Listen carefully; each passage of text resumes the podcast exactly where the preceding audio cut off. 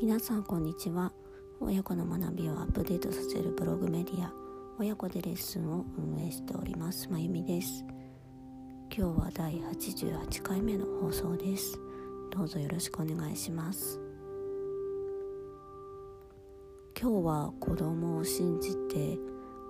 見るっていうことはとっても大切だなっていうお話をしたいと思います。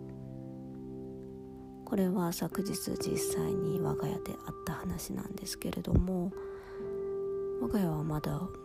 娘が春休みで日中平日は娘もあの家で遊んだり勉強したりしている中で私も在宅で仕事をしています。最近ちょっと仕事が立て込んでいることもあって昨日はふと思いついて娘にこんな提案をしてみました。お母さん午後からちょっとあの外で仕事しようかなと思うんだけどいいかな？あのこれまでそういうことはあまりしたことがなくってまあ、娘が家にいる時は私も家で仕事をするっていうことをしていたんですけれどもそういえばもうもうすぐ小学校4年生ですし今まであのお留守番もしたこともあるのであの私が外であのコーヒーショップなのであの仕事をして娘に留守番っていう形をしてもそろそろいいんじゃないかなと思って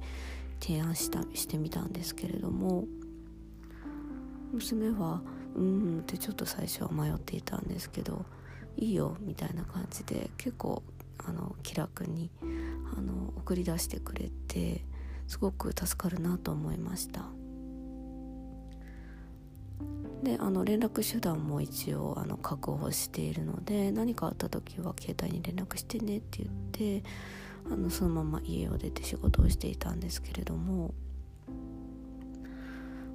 あの一つ心配だったのはやっぱりあのゲームとか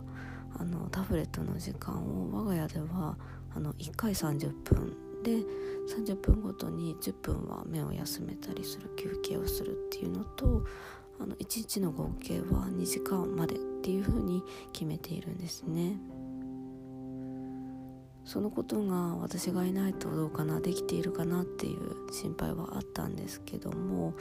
まあちょっと仕事も私もやりたいしっていうことでとりあえずあのコーヒーショップで仕事をしていました途中であの娘はどうかな大丈夫かなと思ってあのメッセージアプリで「あのどう大丈夫?」こっちは仕事おかげさまではかどってますみたいな感じで送ったら全く返事が返ってこなくって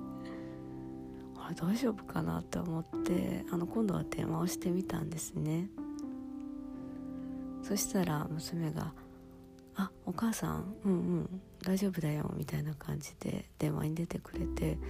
あのメッセージを送ったんだけど全然返事がなかったから心配してよって言ったら「あごめんね」って言ってなんか全く気づいてなかったみたいで。でその後あごめん90分タブレットしちゃってたって言って。90分もタブレットをしていたみたいでいや長すぎでしょって思わず突っ込んじゃったんですけど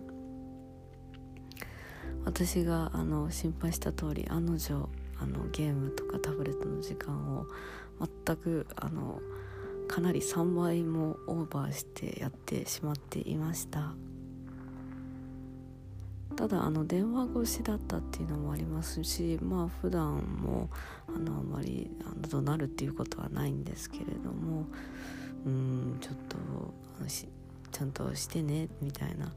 あのタイマーかけてるみたいな話をして90分はちょっと長すぎだからしっかり目休めてくださいっていうふうに言って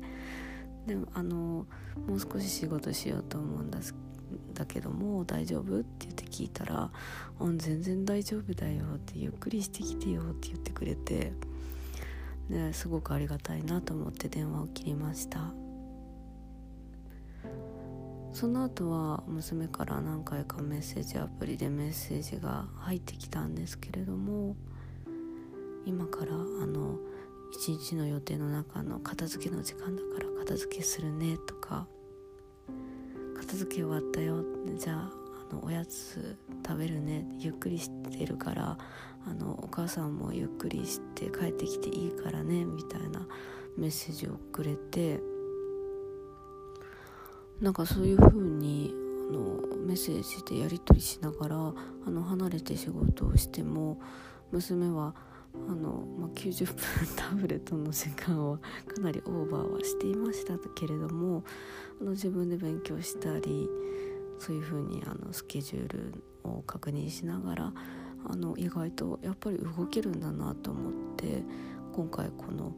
娘をお留守番させて私が外で仕事をするっていうことをしてみたとても良かったなと思いました。でこれお聞きくださっている親御さんもあの普段子供に子供を留守番とかあとは何ですかね言わないとできないかなって思っていることでも意外と任せてみるとあのお子さんができるっていうことって結構あると思うんですよね。実は親のあの子供を信じてやらせてあげるっていうことがとても重要なステップであることもあるので我が家のようにあのもう思い切って任せてみるっていうことも時にはやってみるのもあのお子さんの成長を再確認するっていう意味でもすごくおすすめだなと思って今回はこのお話をさせていただきました。はいでは第88回目の放送はここまでとさせていただきます。今日も最後までお耳をお貸しくださりありがとうございました次回の配信もぜひよろしくお願いしますまゆみでした。